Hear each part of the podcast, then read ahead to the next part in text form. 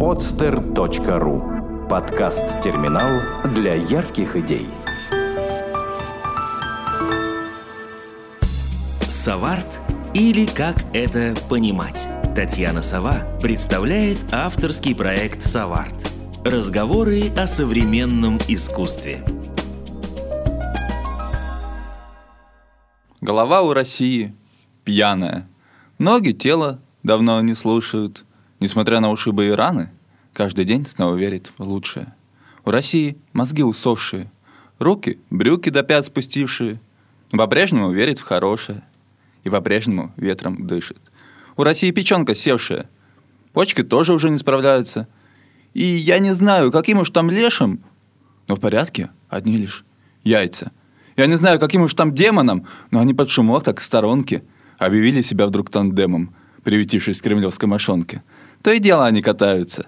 Не находят покой, хоть вешайся. От поляков и до китайцев, от абхазцев и до норвежцев. Вы, конечно, со мной поспорите, но клянусь вам, что там в Михуя между яйцами этими ссори ну не смог не заметить надвигающийся политический кризис в России. И пускай вам мой слог не нравится, и пускай я безлик и не признан, но одно знаю точно. Яйца не должны управлять организмом. Дорогие друзья, в эфире подкаст «Суварт», подкаст о современном искусстве. И только что вы слышали замечательного поэта Джамиля Нилова, который сегодня вот в это полуденное время в пятницу пришел ко мне в гости. Меня зовут Татьяна Сова, если кто еще не узнал. И сегодня мы разговариваем в очередной раз о поэзии. Кто у нас только не был. У нас была так называемая э, женская поэзия, если вообще это можно выделять таким образом в лице Люси Маринцовой. У нас была трэш-поэзия в лице Наташи Романовой. И вот сейчас у нас э, поэзия вот, вот какая поэзия сейчас скажет сам Джамиль, я думаю, в лице Джамиля Нилова. Привет, Джамиль. Здравствуйте. Как ты думаешь, какая у тебя поэзия? Я не думаю, что поэзию надо в какую-то камеру хранения или в узкие рамки засовывать в какую-то полку. Скорее всего, многогранная. Стараюсь, чтобы она была такая. Э, в основном ориентируюсь да, на гражданскую поэзию, на сатиру, политическую, социальную сатиру. Э, кроме того, есть, естественно, и элементы и любовной лирики, и философская. Пейзажную не пишу практически, вот единственное, что не пишу. То есть лесами и полями не восхищаешься в России? Э, в свое время восхищался, но это прошло, это, наверное, в подростковом возрасте. Ну а вот давай с этого стихотворения начнем. Ты э, сказал, что и, и, и печень вообще севшая, и почки там пропиты и так далее. У тебя вообще в связи с чем такое впечатление о России сложилось? В связи с тем, что я хожу по улицам этой страны, езжу в метро. И видишь я постоянно очень... пьяные лица? Нет, ну бывает, допустим, в сравнении с Европой есть контраст, есть некоторый контраст. То есть ты считаешь в разы чаще? Может быть, не чаще, но губитель. То есть а, русские не знают в этом плане меры, и это плохо, и это надо искоренять. То, что это национальная традиция, я считаю, что это бред полный. Надо с этим бороться. Угу. Люди, я думаю, что русские к этому придут, и очень скоро. Сейчас все меняется. В общем, в 12 часов дня в пятницу мы начинаем подкаст с фразы «пьянство – бой». Правильно, это вот в пятницу это самое актуальное. Да, просто ближе к вечеру половина, которая пошла пить, послушает как раз наш подкаст, и мы им подпортим, в общем-то, основательно вечер пятницы. Хотя это, это странно звучит от питерского поэта, который...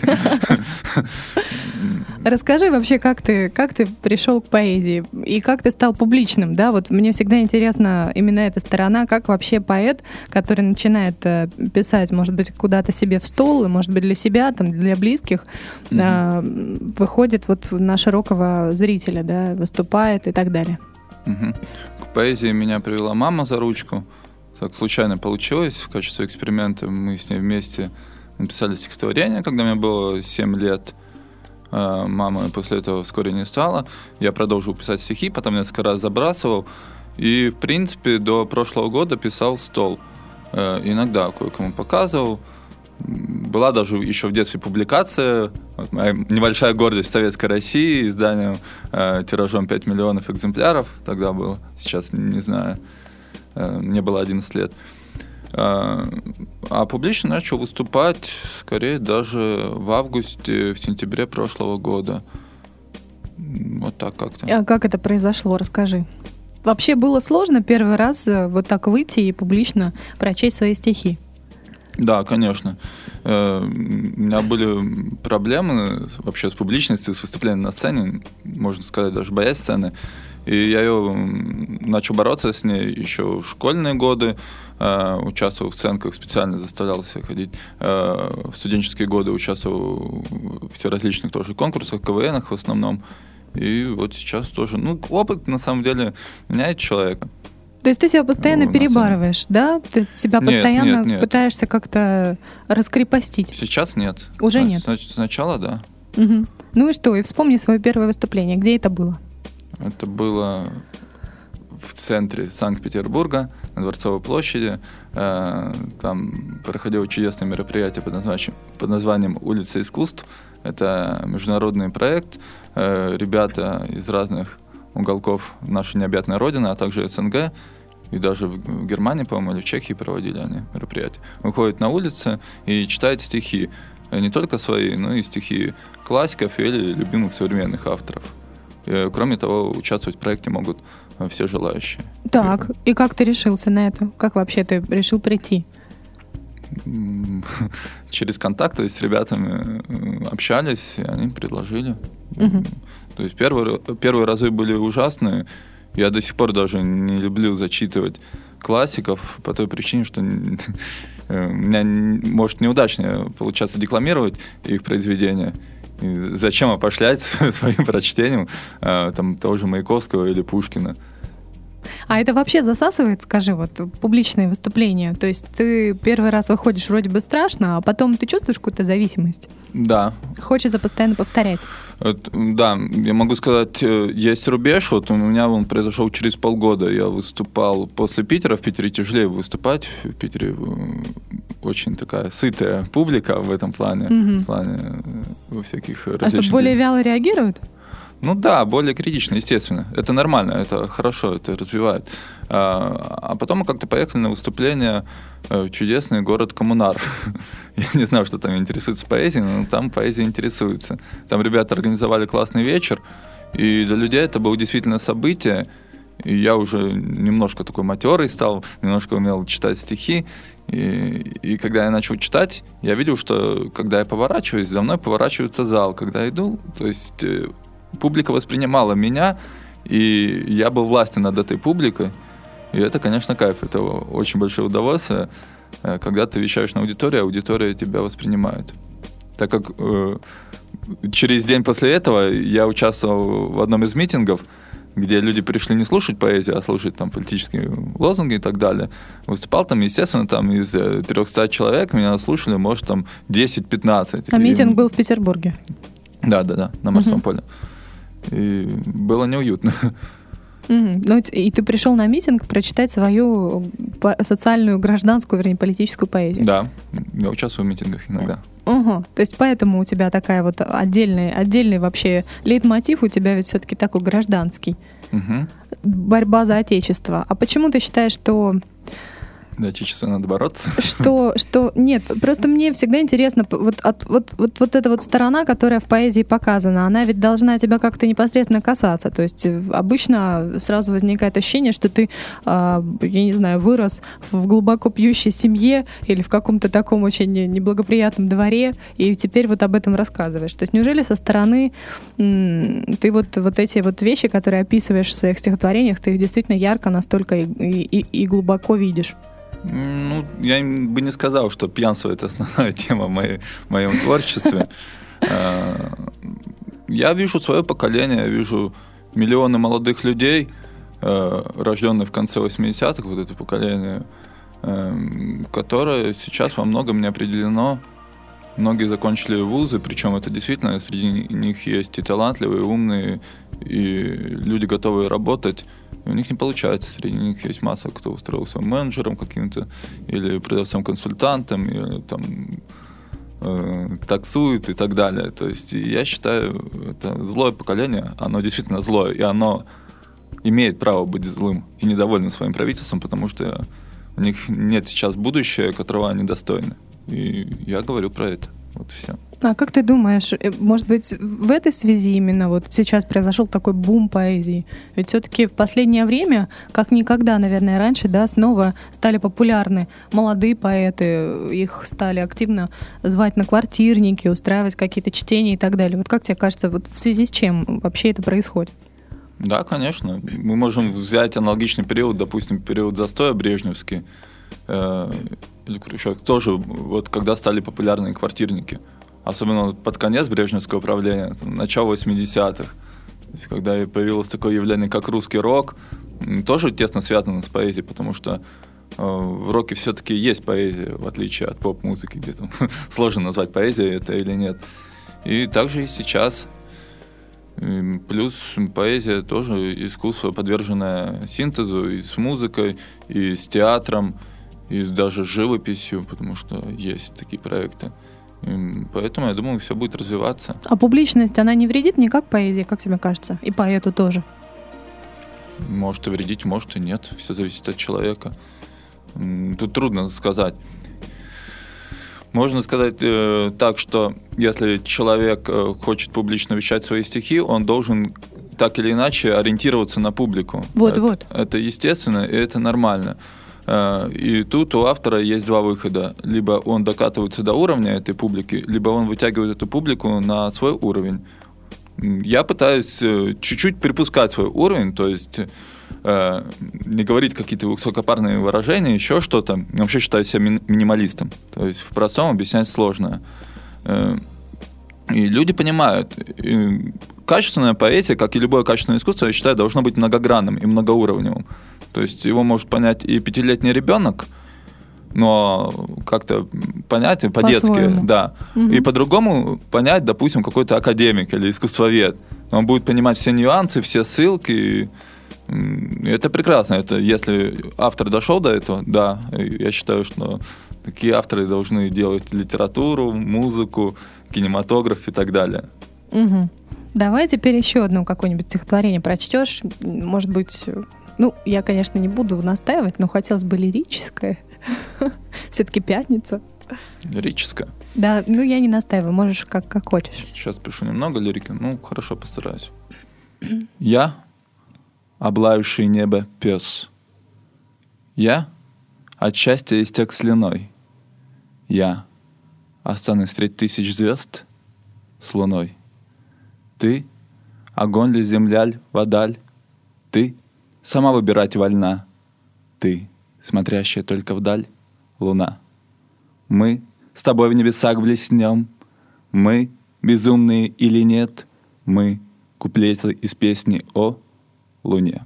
Слушай, а связаны как-то вообще стихотворение все-таки напрямую с тем, что происходит в жизни или нет? Ведь все равно это всегда публике интересно. Насколько в этих стихотворениях э, твои какие-то личные переживания передаются? Переживания есть, а связано напрямую не всегда. То есть может быть какое-то настроение просто. Я могу там посвятить стихи там девушке, но с которой там встречался в детстве, которой, с которой там ничего сейчас не связывает и даже нет чувств, кроме теплых воспоминаний. Но mm-hmm. если что-то навеяло и хочешь об этом написать, почему бы нет? Расскажи вообще, как у тебя пишутся стихи. Как это происходит у тебя? То есть у всех, наверное, по-разному. Как да. у тебя бывает нахлынет, бывает отхлынет? Ну, сейчас это скорее рабочий процесс. Единственное, э, есть состояние комфортное для написания стихов, для работы, как и в любой работе другой, э, особенно творческой когда стихи пишутся, когда над ними легко работать. То, что мне это кто-то шепчет, и это от Бога, там, я в это не верю, это все сказки. Я в этом плане материалист полностью. Э, в юности, да, я ждал вдохновения, еще что-то. Писал, это все было даже довольно-таки красиво. Но сейчас я не рассматриваю эти стихи как несущие какую-то художественную ценность к сожалению, счастье. Хотя вот 16-летним девочкам нравится. То есть не рассматриваешь стихи как несущие художественную ценность, а, а что Стихи тогда? написанные в юности, своей а, юношеское те, творчество. те самые. Угу. Хорошо, то есть, а сейчас ты действительно можешь прийти домой просто, или где ты обычно пишешь? Дома. Дома. То есть и... ты приходишь домой, садишься, настраиваешь себя и пишешь. А тему как ты выбираешь? Заранее тоже думаешь, вот сегодня я напишу лирику. И, и сидишь и пишешь лирику? Вот это интересно. Просто я понимаю, что, может быть, есть это некий Но рабочий те- процесс, вот а как... тема как раз-то, она и накручивается. Если я об этом думаю, о чем-то несколько дней.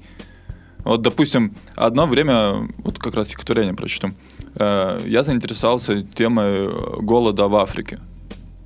То есть Так. начал гуглить материалы все, э, несколько фильмов посмотрел, э, статьи читал, э, фотографии смотрел. и, то есть меня эта тема не отпускала там несколько дней, потом несколько недель, то есть потом ослабел. Но в результате появилось стихотворение.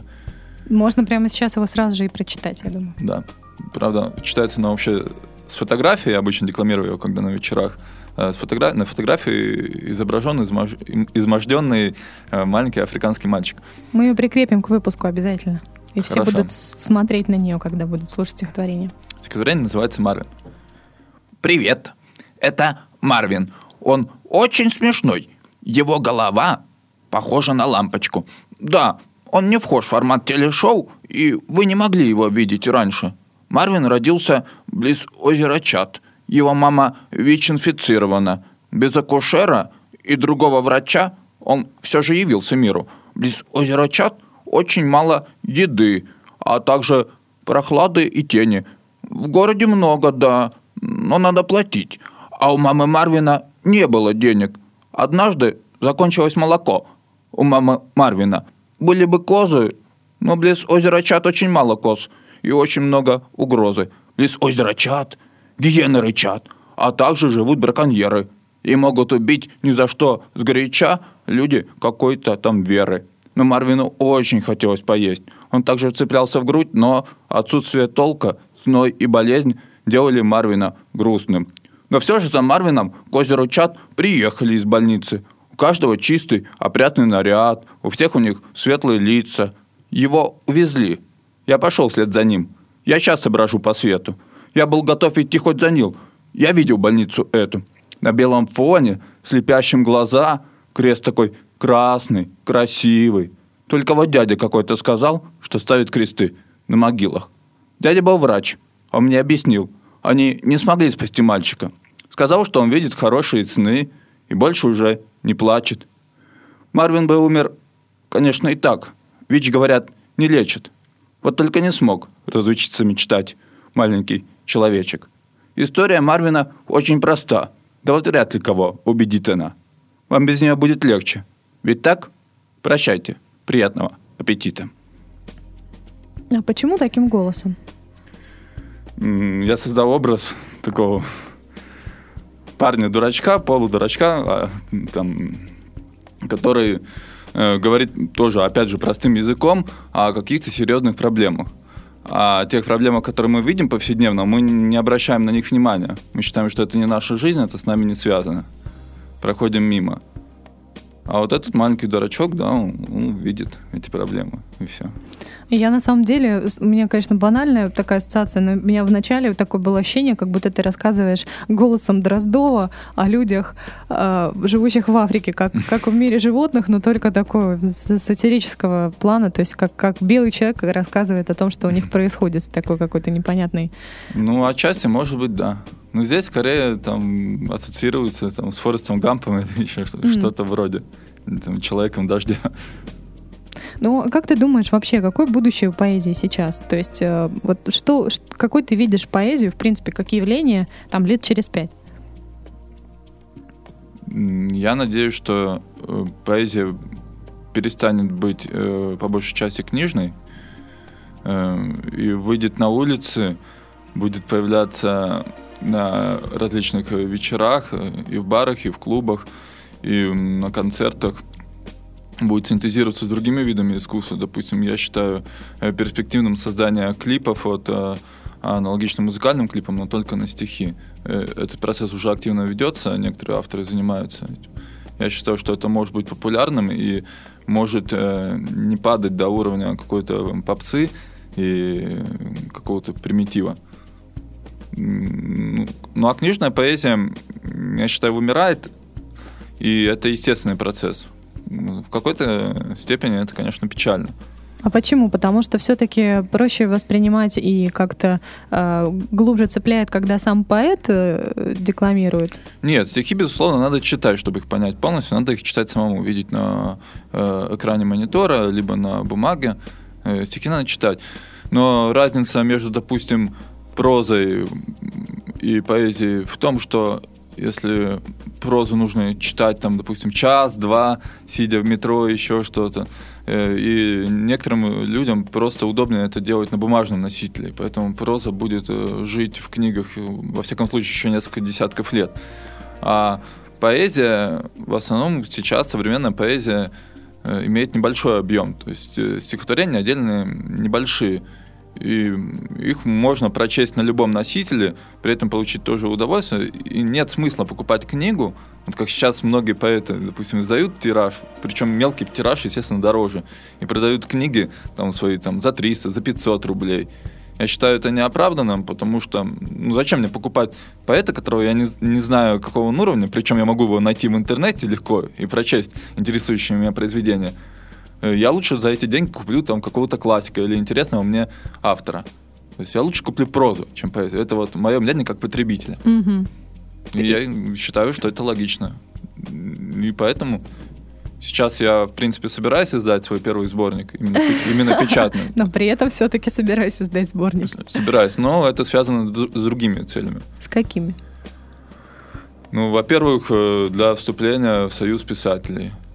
То есть для вступления в Союз писателей нужны Требуется, печатные требуется, издания? Да, Ага. да, к сожалению. Э, Я не, очень сомневался, стоит ли туда вступать, или пытаться вступать туда, так точнее скажем. Но пришел к выводу, что все-таки стоит. Ну, а расскажи, пожалуйста, почему ты пришел к такому выводу? Потому что ведь Союз художников тот же самый, он сейчас, э, ну, мало кому интересен как организация, да, именно вот классический Союз художников. И э, как вообще с Союзом писателей обстоят дела? И чем, чем вообще Союз писателей помогает молодым поэтам, вообще молодым писателям? Ничем, своим именем.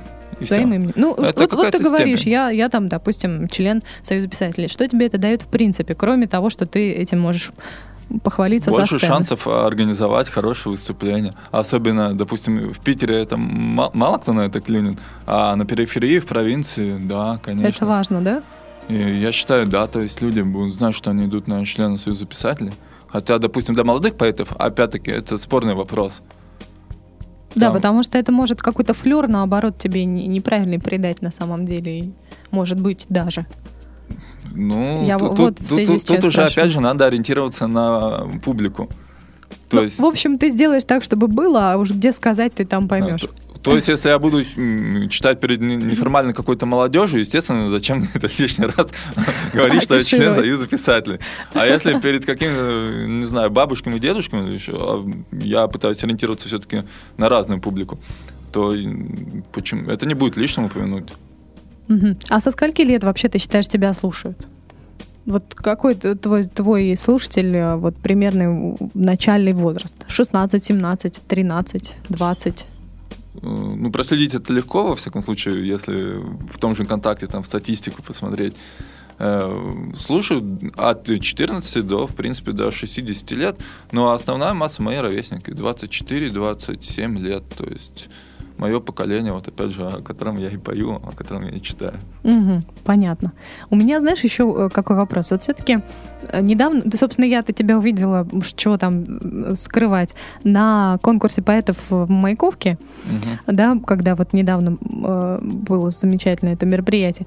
И поэты все очень разные, конечно же. Но, в принципе, вот в Маяковке был достаточно такой ровный уровень, э, я имею в виду по, по стилистике изложения.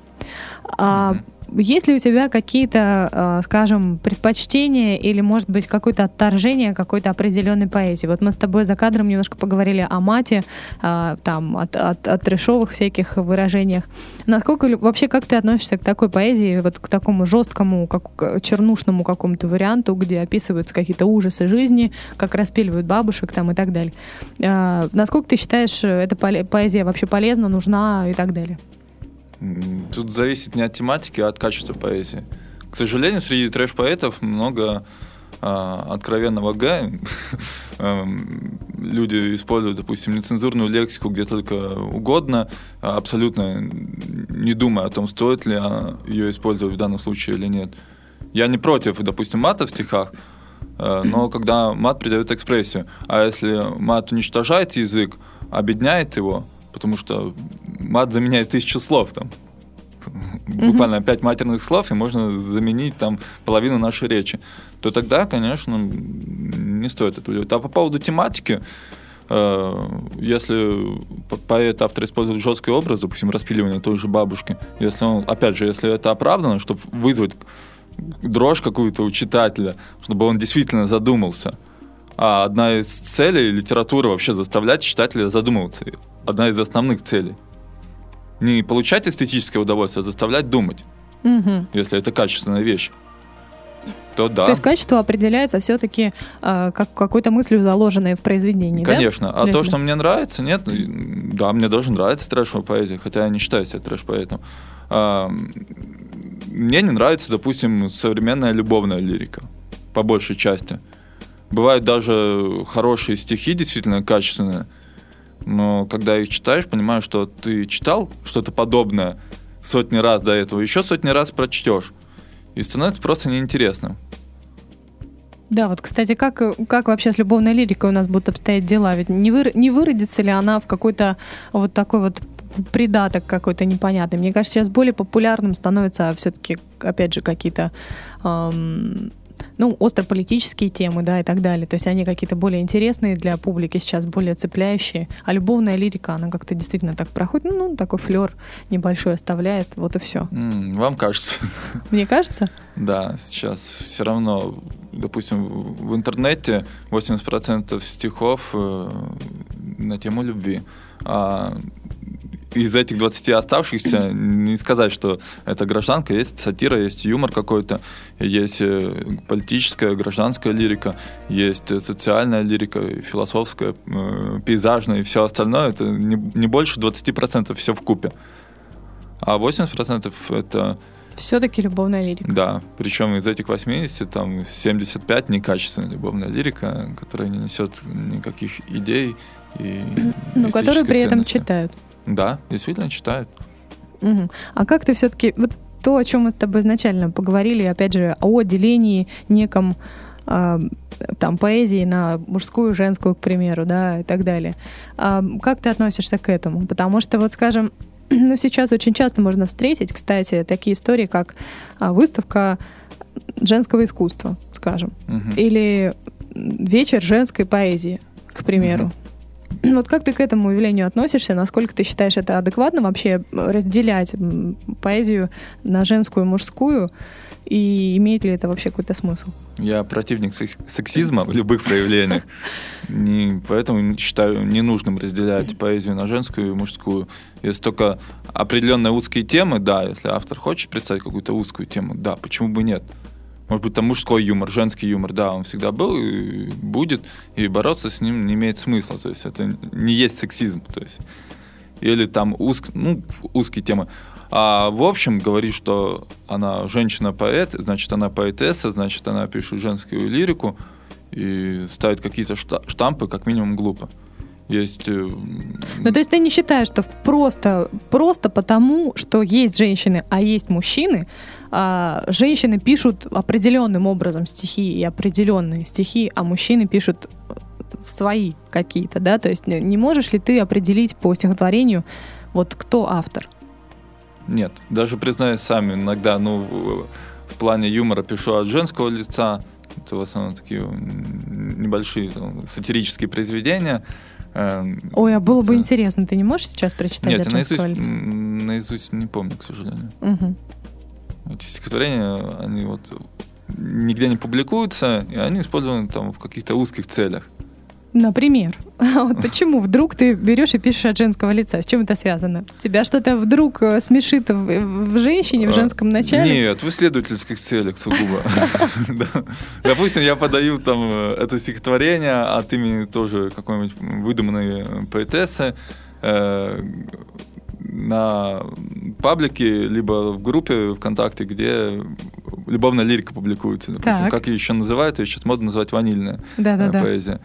Это и вообще эти- такая субкультура сейчас, ванильки. Ну да. И это стихотворение набирает там больше лайков, больше репостов, чем, чем стихотворение там. этих. Хотя я понимаю, что для меня это степ. Ну, в плане вот такого, такой шутки я иногда делаю. То есть я Мгм. получаю из, из этого некоторое моральное удовлетворение. То есть, то есть ты, ты понимаешь, что и мужчина может писать как женщина, да, и никто не распознает. Ну, я опять же не буду говорить, что ванильная поэзия и женская поэзия это одно и то же. Это разные вещи. Я знаю много девушек прекрасных авторов, которые пишут и любовную лирику высокого уровня, и нелюбовную лирику, и гражданскую, и социальную. Мгм. Но есть- они э, правила или они исключения? К сожалению, исключение. Вот все-таки исключение Не редкое, но исключение. среди поэтов женщин. Да, хотя, с другой стороны, у них больше мотивации. Они противостоят, они рушат вот этот стереотип вот этой ванильки. И, и если это не перерастает в антиваниль, которую я тоже недолюбливаю, потому что антиваниль такая же узкая и такая же ом- омерзительная, как и ваниль. Это уже, в принципе, ближе к трэш-поэзии, правильно или нет? Да, часть вот трэш-поэты тоже поэтому загоняются. То есть, как говорил кто-то из политиков, немного больше э, коммунистов я ненавижу только антикоммунистов. Тут Мгм. также можно больше ванили, я ненавижу только ван- антиваниль. Ну, а вообще расскажи, насколько... То есть, э, если говорить о, об арт-среде, о художниках, да, допустим, там все периодически... Ну, все-таки художники между собой постоянно коммуницируют, общаются и так далее, да, там выставки и все прочее. А музыканты, как мне кажется, меньше между собой все-таки общаются и меньше, менее терпимы к творчеству собратьев своих, как мне кажется, как я вижу. Вот. Что, какие дела вообще там с, с поэтами, да? Насколько вы между собой общаетесь, насколько часто? Есть ли поэтическая тусовка некая, в которой вы, вы там все вращаетесь и так далее? И какие у вас вообще там внутри отношения? Пишете ли вы друг другу стихотворение, чтобы узнать мнение, там, допустим, чье-то по этому поводу и так далее? Насчет музыкальной тусовки вы абсолютно правы, так как э, там гораздо больше конкуренции. Поэтов все-таки намного меньше, намного меньше, чем музыкантов. Да, все-таки поэтов намного меньше. Ты считаешь? Которые э, декламируют свое творчество на публике, да. Мгм. То есть даже в Питере ну, несколько сот человек, ну, может быть, тысяча это. И то, если считать всех таких любителей, которые вышли пару раз почитать стихи свои где-то. Э, Есть и конкуренция и у поэтов, есть разные тусовки. Есть единая тусовка большая, как бы можно так сказать. Что Э, это значит? Вот, вот, э, ну, есть ли какие-то сборы там у вас или еще что-то? Да, или есть вечера. Я сам организатор вечеров. Э, У меня сейчас э, своя тусовка, можно так сказать, поэт революция называется. Есть одноименная группа ВКонтакте. Э, Есть круг поэтов, которые у меня публикуются, которые участвуют в моих вечерах. А где вечера проходят? Они периодически в разных местах в В разных местах, неважно, где проводить вечера. То есть это и Центр современной книги и литературы, набережная Макарова 10. И это из того, что нам предоставляет государство, можно так сказать. Э, И бары, небольшие клубы, Мгм. иногда библиотеки. А как в барах реагируют люди на это все? Вот, ну, на, по- на поэзию вообще, как реагируют люди в барах? которые Замечательно. приходят отдохнуть, выпить, э, там, покутить. А, ну если рассматривать с этой стороны, то неоднозначно. Ну, по большей части либо доброжелательно, либо нейтрально. А есть, да, пару раз возмущались люди. Подходят, пытаются как-то вообще с тобой обсудить вот темы какие-то, которые ты поднимаешь в поэзии. Вот, нас, вот ты, да, ты часто говоришь... это очень приятно. Да, то есть все-таки вот э, ты достигаешь, да, того, о чем ты говоришь. Ты говорил о том, что все-таки поэзия должна заставлять задумываться. То есть даже людей в барах, которые, в принципе, на это не настроены в этот момент, ты заставляешь задуматься о своей поэзии. То есть они подходят э, и об этих темах э, с тобой да, начинают конечно, беседовать. конечно. В, в своего- в своем роде поэт это провокатор. Мгм. Поэт в большей степени, чем писатель или даже музыкант, потому что э, по- поэт орудует кратким словом, которое должно за несколько секунд угрыться человеку в череп и что-то поменять в этом черепе. Мгм. Да, поэт должен изменять мышление людей, может быть, на сотую долю процента, но все-таки изменять. У меня это иногда получается, иногда нет. Когда получается, я очень горжусь этим. Мгм. Давай еще какое-нибудь стихотворение. О впечатлениях э, провинциала, пер- впервые побывавшего в Санкт-Петербурге на литературном вечере. Я ходил в поэтический вечер.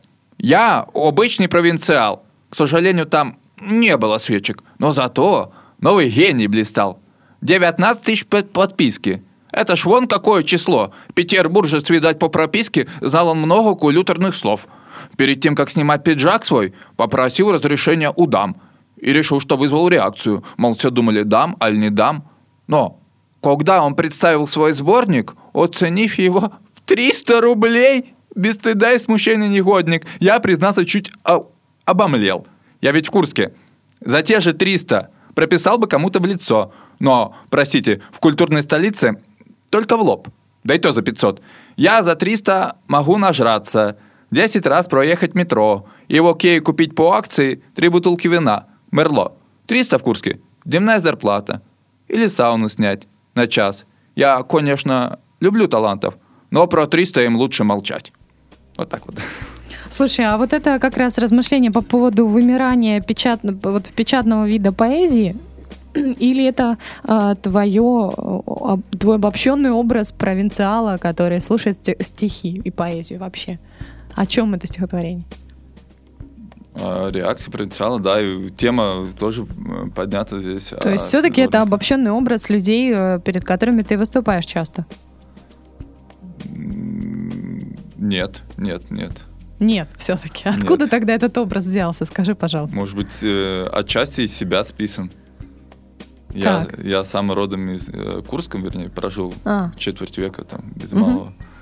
Эм, И я представил, что если, допустим, такой типичный курянин придет в Питер на поэтический вечер, наверное, так получится. Естественно, я не могу тебя отождествлять э, с героем этого стихотворения, так как я вращаюсь в тусовке и имею кое-какие представления. Однако, кое- какие свои мысли, может быть, свое такое второе я, третье я, не знаю, свою соци- социальную роль, как такого провинциала, я и высказал в данном стихотворении. Мгм. То есть что бы было, если бы ты в определенный момент не начал писать стихотворение, да, и не уехал бы в Петербург, и вдруг попал бы... Нет, нет, нет. Ну, каждый из нас выполняет несколько социальных ролей, да. А, С, э, с одной стороны, я там уже житель Петербу- Петербурга в какой-то степени. В какой-то степени я поэт, в какой-то степени там я со- сотрудник магазина, где я работаю. А, В какой-то степени я сын по отношению к отцу. В какой-то степени я все равно житель Курска. И вот в этой степени она может быть уменьшаться, уменьшаться, но она все равно остается. Пока Мгм. я об этом помню, эта социальная роль живет в моей голове, и забывать ее полностью я не планирую пока. И вот в качестве стеба решил написать это стихотворение. Мгм. Хорошо. Слушай, а ты вот так вот э, мимоходом сказала о магазине, в котором, в котором ты работаешь. Вот я уверена, и я не, не просто уверена, а я не раз слышала уже чаяние по этому поводу, по поводу того, что вот творческие люди очень хотели бы, конечно, зарабатывать и жить э, только своим творчеством. А насколько у тебя это получается, и как ты считаешь, вообще можно ли, допустим, поэзией зарабатывать? И стоит ли это делать, стоит ли это вообще превращать вот в работу настолько, чтобы это приносило деньги? Это цель, естественно. Причем очень многие поэты авторы об этом думают, как это можно воплотить в жизнь, пока э, к успеху не пришел никто или единицы, типа, допустим, Полосковой. Есоя, да, который активно сейчас тоже везде пропагандируется. Хотя вот э, я Отчасти, не хотела бы отчасти. ничего плохого сказать, но, конечно, послушая его интервью, становится интересно, конечно, что это за человек вообще, потому что достаточно, э, достаточно, ну, недалекий, скажем так, э, образ складывается от его, от его э, ответов на вопросы. Вот, поэтому вот в этом смысле, конечно, интересно, насколько вот, вот, вот Насколько вообще, насколько сейчас на этом уровне тебе удается что-то зарабатывать? Уже удается? Вот ты год выступаешь Вот публично. вы были на конкурсе, да, вот рюкзак заработал с книжкой. А На одном из вечеров 30 рублей, по-моему. Еще что-то. Это кто-то подал просто тебе? Может, пора уже ставить шляпу, когда ты читаешь стихи? Может, как-то Да, нам- намекать была, публике, была шляпа, понимаешь? но мы приглашали фотографа, э, и, в общем, мы отдали свою часть организаторам, часть фотографу, и мне со, со вторым организатором Лори Лютер, тоже замечательный поэт, э, досталось 60 рублей. То есть мы поделили по 30 рублей. Это было очень символично и очень классно. Доехали на метро домой. Вот заработали на обратную дорогу.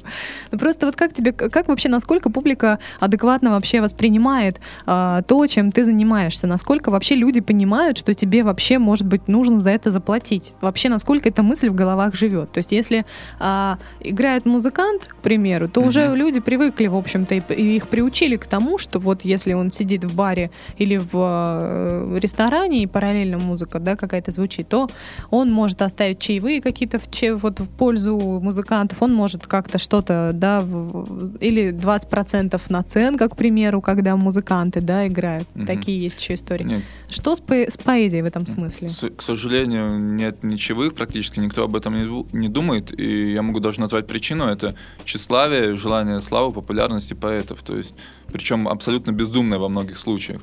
Люди идут, выступают, им нужна сцена, некоторые готовы, наоборот, платить за сцену, э, платить за слушателей, это печально. И поэтому и слушатель И что, таких много? Кто платит за сцену? не платят, но платят за свою популярность, да, очень многие. Мгм. Том числе иногда и за сцену, за все что угодно. То есть лишь бы собрать народ, лишь бы пропиарить себя. Э, Это не прямой шоу-бизнес, небольшой такой, то есть нет продюсеров, нет ничего. И поэтому это просто пустая трата денег во многих случаях.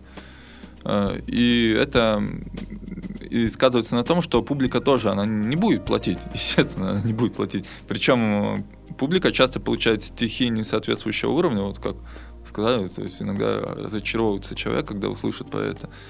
Э, ну, Это плохо, ну, с этим надо бороться.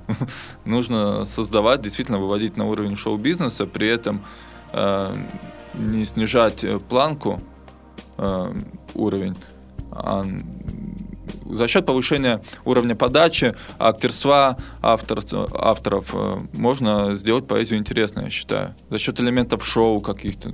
Ну вот а тебе не кажется, что примерно, ну вот такие примеры, как э, Полоскова, как Соя, да, а, они, Мгм. они вот породили как раз какую-то волну в- в жаждущих славы, выступлений и так далее, потому что ведь э, Да, безусловно. то же самое, что и в интернете, в Мгм. выкладывании там каких-то видеороликов и песен, да, когда там кто-то стал знаменитым посредством интернета, э, это тоже сразу же все просто бум начался, да, все сразу стали вот снимать себя на телефон, там выкладывать и, и ждать, ждать, там подсчитывать количество просмотров, вот. То же самое и с Полосковой и с Соей, да, и то, что ты говоришь э, по поводу шоу-бизнеса в этом смысле, Опять же, вопрос следующего характера. Не будет ли это вредить вообще поэзии как таковой? Как, как в свое время это навредило все-таки а может быть и нет, тут, конечно, не согласиться, да, современному э, российскому искусству, когда мы все стали равняться на что-то на вроде Запада, да, которое уже получило какую-то известность, и, и вот если мы сделаем так же, то, может быть, и мы получим, да. То есть не породит ли это огромное количество клонов, которые будут друг на друга равняться и списывать друг, друг с друга какие-то образы и рифмы? Отвечу стихами. Окей. Поэт перестал быть голодным. Поэт перестал быть бедным.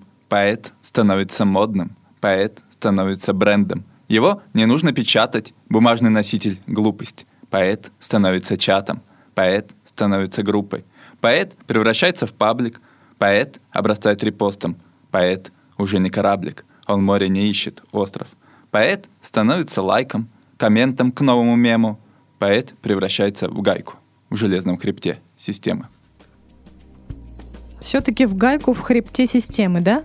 То есть не, э, не как раньше часто бывало, что поэт это все-таки некий такой борец против системы, да, а вообще в поле воин один. Это все-таки такой уже инструмент, наоборот, да, какого-то внушения публике какой-то определенной мысли. Систематизированная борьба с системой является тоже частью системы, не будем об этом забывать. Систематизированная борьба с системой. Вот, дорогие Да. мои друзья, если хотите с чем-то бороться, то, пожалуйста, не систематизируйте ни в коем случае свою борьбу, иначе, иначе она потеряет смысл. Хорошо. а, на самом деле у нас просто уже целый час прошел эфира почти, Мгм. и поэтому э, я все-таки буду закругляться как-то и э, спрашивать у тебя, да, задавать свои последние вопросы. Мгм. А, на самом деле, все-таки мне хотелось бы, поскольку подкаст у нас для для разных э, людей, да, для тех, кто хочет чем-то заниматься, что хочет э, что-то делать и так далее, да, как-то вот самовыражаться. И для тех, у кого есть некоторые вопросы по этому поводу. Да, вот. И, собственно, ам, у меня вопрос следующий. Что ты посоветуешь, может быть, или какой-то, не, не совет даже, а какие-то мысли вообще по, по, по этому поводу молодым поэтам, да, которые вот пишут сейчас под подушку и так далее. Ну вот просто все что угодно. Что, что бы ты им сказал, если бы у тебя был вечер встречи с молодыми ребятами, поэтами, э, школьниками, там, студентами и так далее? Не бояться экспериментировать, не бояться критики, потому что многие боятся критики. Развиваться, уметь не только взлетать, но и падать, это очень нужно. Уметь быть искренним с читателем, а, всегда ориентироваться на читателя, не писать для себя. То есть, если человек пишет для себя, пусть пишет в стол. Это я ничего не имею против такого искусства. Но если человек выступает на публике, он должен ориентироваться. То есть, если он работает на потребителя. Эм, Плюс э, э, А как ты считаешь, вообще можно ли развивать искусство писания стихов? Можно ли вообще этому научиться, если человек не да, умеет? конечно, И посредством, как это сделать? посредством экспериментов. Вот, э, меня тоже, я себя иногда называю изобретателем велосипеда, потому что очень много приходится делать того, что уже давно изведано, давно было сделано, но если я докажу э, до этого самостоятельно, это какой-то мой результат. И 10, там, 100 тысяч раз э, на это напнувшись, э, не разочаровываться в этом, и тогда можно сделать что-то новое, когда ты вот этот э, кем-то заранее до этого пройденный этап э, проходишь сам, ты уже знаешь э, эту тему изнутри, и тебе легче дальше работать. Поэтому не стоит бояться э, в чем-то даже подражать кому-то, использовать чей-то опыт. Э, Без этого невозможно дальнейшее развитие, потому что э, поэзия, как и все в этом мире, ориентируется на опыт прошлого. И только осознав что-то прошлое, им- имея какую-то почву под ногами, мы можем стремиться вверх. То есть больше слушать и больше писать. Да. Кто-то может, да, изобретет аэроплан, самолет, там, и вот этот э, этап ему не нужно будет проходить своими ногами. Но писатель, поэт должен соизмерять свои силы и возможности. Э, Но можно и на половине пути изобрести самолет гораздо легче. Мгм. Поэтому я все-таки думаю, что надо идти и надо работать. И что ты посоветуешь людям, к примеру, которым, которые что-то пишут, но им говорят, боже, как банально, сто раз уже слышал, сто раз уже видел, какие-то банальные рифмы типа «любовь, морковь» и так далее. Вот им так говорят, а им кажется, что, ну вот, а им хочется, и у них сейчас так получается. Что ты им посоветуешь? Обратиться за советом, за консультацией, за отзывом, критику, может даже не профессиональному, хорошему э, любительскому критику, и прислушаться к нему. То есть есть два варианта. Либо человеку просто не стоит писать, это не его. Такое тоже бывает. И обидно, досадно, ну ладно, как бы, может он найдет в чем-то другом себя. Э, Или просто бывает э, человек э, пошел не туда, ему нужно исправлять свои ошибки и работать дальше. Хотя, безусловно, прислушиваться надо к мнению публики. Безусловно. И не стоит ориентироваться на что-то одно мнение. То есть, потому что тот же критик может э, быть э, очень субъективным. Э, Читатель подавно, то есть он оценивает только, потому что ему нравится, не нравится, такие две категории, э, без всякого анализа. И вот собрать несколько мнений и понять, в какое направление двигаться. При этом Мгм. свое мнение должно занимать там эм, 50% от того, сделаю я это, по- поведу так себя или нет. Но там ни, ни в коем случае не 100% и не 0%. Нельзя идти на поводу у читателя полностью. И нельзя наоборот говорить, вот я так думаю, значит так будет. Тут нужно играть и научиться э, более-менее объективно относиться к себе, к своему творчеству и развивать в себе самокритику. Мгм. Это очень важно. Развивать в себе самокритику. Хорошо. Можно ли, вот последний вопрос по этому поводу, можно ли нашим молодым поэтам, которые захотят такую критику адекватно услышать, могут ли они к тебе обратиться? Ну, К ко, тебе. ко мне лично я не могу сказать, что я смогу сделать полноценный отзыв объективно. Ну ты кому-то, может быть, внушил сейчас доверие, и вот они хотят именно к тебе. Можно ли тебе ВКонтакте написать или как-то еще, Да, и конечно. прислать, Ну, и, и спросить совета? Можно. Просят. Не уверен, что меня скоро на всех хватит, потому что действительно в день приходит там по 10 сообщений, э, иногда там по разным вопросам от разных людей, и очень часто просят критиковать их э, произведения. Мгм. Я не профессиональный критик, даже не любительский. Единственное, что у меня есть из базы, это э, курс теории литературы в институте, и все, то есть полугодовой. Ну, хорошо, все равно, если, если зах- захочется, дорогие мои друзья, мы прикрепим, как всегда это мы делаем, а, ссылку на страницу Джамиля ВКонтакте, да, это можно сделать? Конечно. А Вот, и можете писать, звонить. Скрой свой телефон. Вот. а, И спрашивать совета. Ну, а мы подходим, собственно, перед тем, как Джамиль прочитает свое еще одно свое стихотворение. а Вот. э, Мы на- начали так тихо с э, поэзии, закончим и уйдем в поэзию. Но перед этим все-таки я бы хотела узнать у Джамиля, что же такое искусство?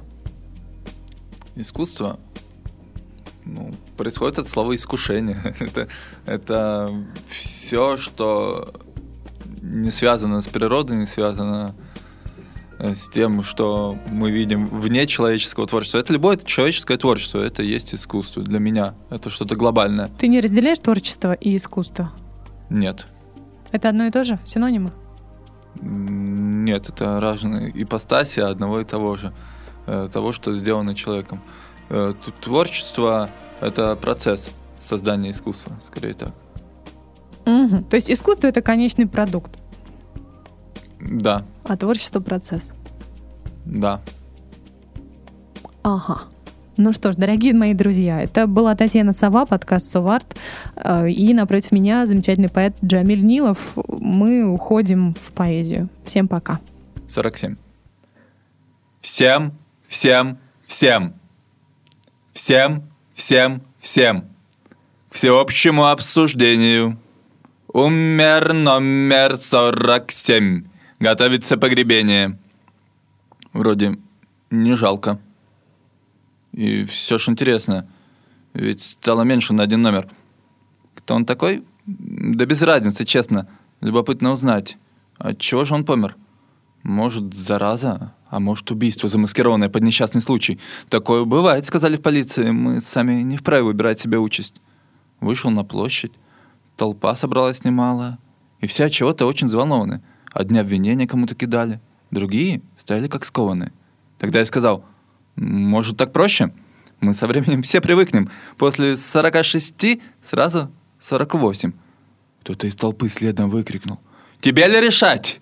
Ты ли судья нам? Как нам считать, посчитаем и сами. Рот свой перекрой, гаденыш несчастный, а то застрелю, клянусь небесами». И я промолчал, опасаясь расправы. Продолжил стоять безмолвным свидетелем. Я был неправ, так как все были правы. И я перед всеми сегодня в ответе. Всем, всем, всем. Всем, всем, всем. К всеобщему обсуждению. Умер номер 47. Готовится погребение. Умер друг мой. 47-й. Нас всех поделили на номера, лишили имен нас, без имени друг мой, медленно умирал. Он не мог вспомнить, как его звали, без паспорта, штампов и нумерации. Все это знали, но все же молчали, мол, не было веской аргументации. Когда же он умер, все сразу поняли, что это может случиться с каждым. Имя — последнее, что у нас отняли, и мы переполнены мщения жаждой. Мы вышли на площадь всем нашим городом. Власть прислушаюсь протестующим. Раз уж вам имя ваше так дорого, давайте проголосуем. Если ваш голос сольется в единое, мы вам вернем отнятое. Ну а будут согласны с нашей доктриной, все остается. Понятно? Кто-то молчал в ожидании кары, Мы же кричали единым воплем. Я видел, как взгляды зажглись пожаром, да и последние, вытерев сопли, тоже кричали. Близость победы нас опьянила, и этим объяты мы пропустили. Мы не заметили в наших рядах предателя. Иуда сказал, может, так проще? Мы со временем все привыкнем. После 46 сразу 48. Я ему из толпы следом выкрикнул. «Тебе ли решать? Ты ли судья нам? Как там считать, посчитаем и сами. Рот свой прикрой, гаденыш несчастный, а то застрелю, клянусь небесами». Но было поздно. Единственный голос сделал бессмысленной смерть 47-го. Был порван от правды, деливший нас волос. И мы номера, мы цифры. Снова. Сделано на podster.ru Скачать другие выпуски подкаста вы можете на podster.ru